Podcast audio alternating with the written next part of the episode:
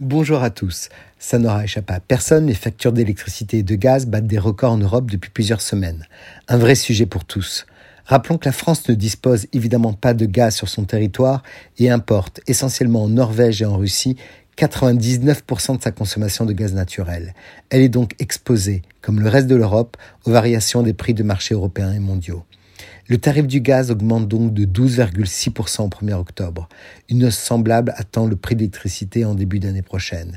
Elle marque d'autant les esprits qu'elle suit une précédente hausse de 4,4% en juin dernier. Cette hausse est l'une des plus fortes hausses de ces dernières années. Dans le même temps, la ministre de la Transition écologique prévenait que le prix de l'électricité allait connaître une hausse du même ordre en février ou en mars 2022. Depuis quelques mois, le prix de l'énergie donne l'impression de grimper sans cesse, mais depuis 2018, on avait constaté des baisses. Tout cela est donc finalement une sorte de réajustement. Chez nos voisins européens, on constate donc que les périodes d'augmentation et de baisse des tarifs réglementés se succèdent également. Le prix moyen du gaz dans l'Union européenne était de 17,92 euros en 2020. La France, avec un prix de 19,98, était déjà au-dessus de cette moyenne. Alors d'un point de vue géopolitique, on se pose la question.